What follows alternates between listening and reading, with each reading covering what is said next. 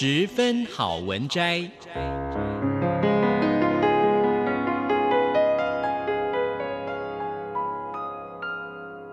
十分钟的心灵补给站。无论是快乐还是悲伤，不管是白天或是黑夜，阅读一篇好文章，也许只要短短十分钟，却能在你的心头低回，往复不已。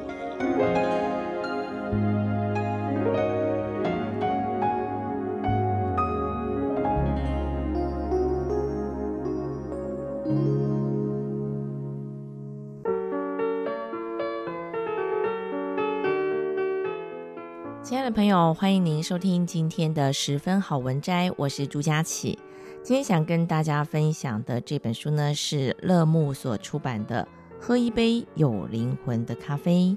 那么作者是邢宪生，在这本书当中呢，作者就是以他跟一位咖啡厅的老板的对话写成的一本书。那么在里头也记录了他过往的一些经历，以及呢跟这位咖啡厅的老板呢聊出的一些人生哲理。那么他说。这个咖啡厅的咖啡非常的特别，是有灵魂的咖啡。更重要的是，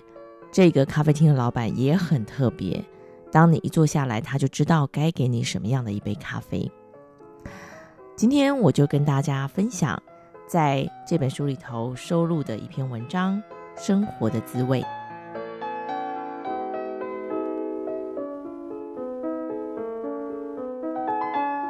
多年前的一个初春早上，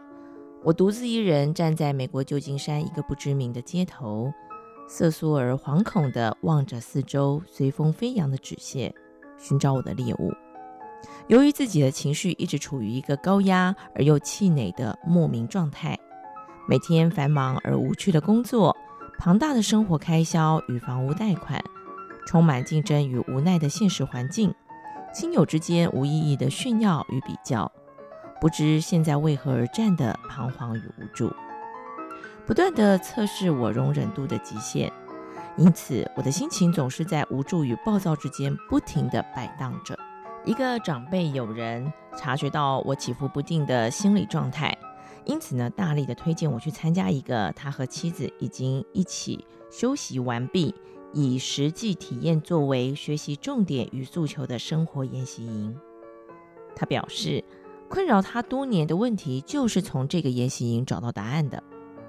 由于为期一周的课程费用非常的昂贵，每天上课的时间是平日晚上的七点到晚上十二点，而且呢，地点又位于开车至少需要两个小时以上的另外一座城市。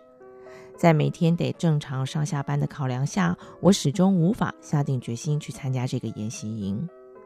不过，在长辈友人锲而不舍的劝说，以及他慷慨的预付了这次研习营举办的课程说明和体验的报名费之后，我决定给自己一个机会，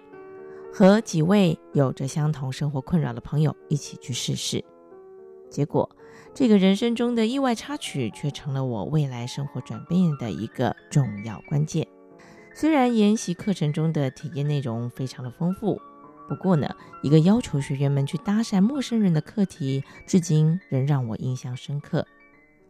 在这个活动当中，讲师规定所有的学员在为期半天的时间内，要尽量的去认识不同的陌生人，除了打招呼之外，也要和他们攀谈几分钟。了解这些陌生人生活当中的点点滴滴。活动主要是想点出，我们唯有培养出勇气跟开放的心，愿意放下身段去了解陌生人，未来才有可能敞开自己的心胸，真正的了解并面对自己的人生。对于那些外向的老外同学而言，这个活动并不是一件难事，尤其。当他们呼朋引伴的一起行动的时候，更是降低了面对可能的拒绝，或者是被吐槽的尴尬。可是，对我这种从小就被父母师长们教育，日常行事必须要谨言慎行，个性相对腼腆与内向的老中而言，这件事情就可以说是一个非常艰困的挑战了。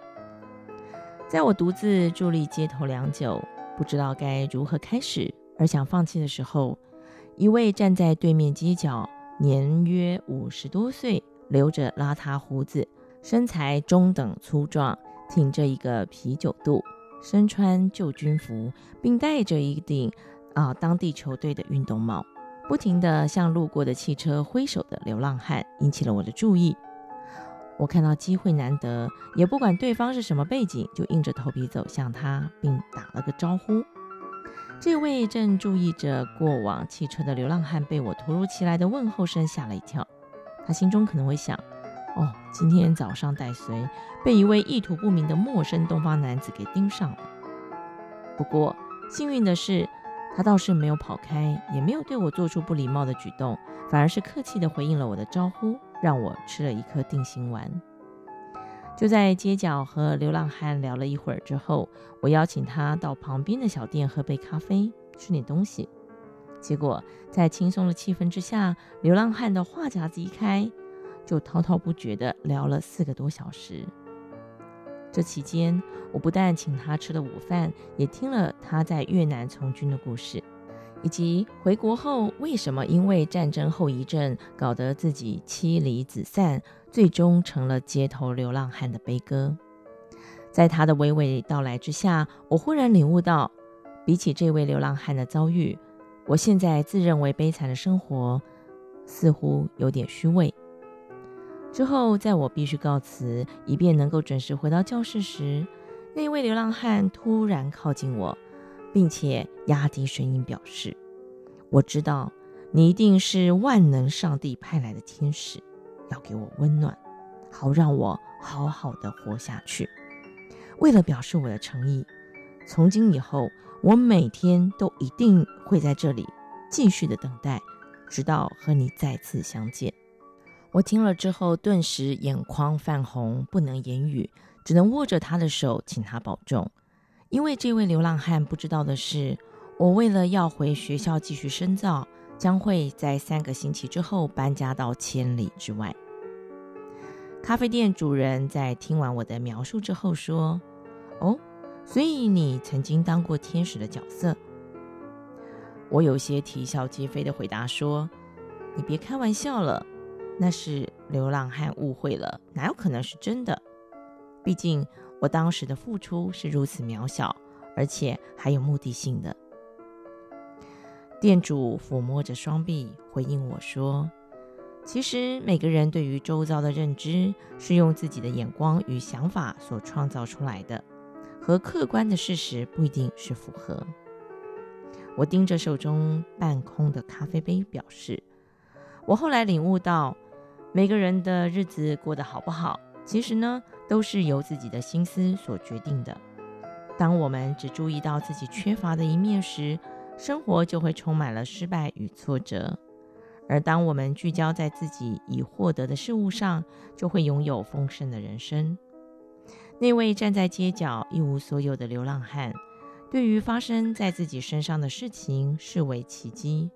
自然他就充满了感激之情。店主说：“之前呢、我曾经听过一位客人比喻，生活呢，就像我们在看一个万花筒，即使万花筒显示的是同一种花色，每个人看到的感受仍然大不相同。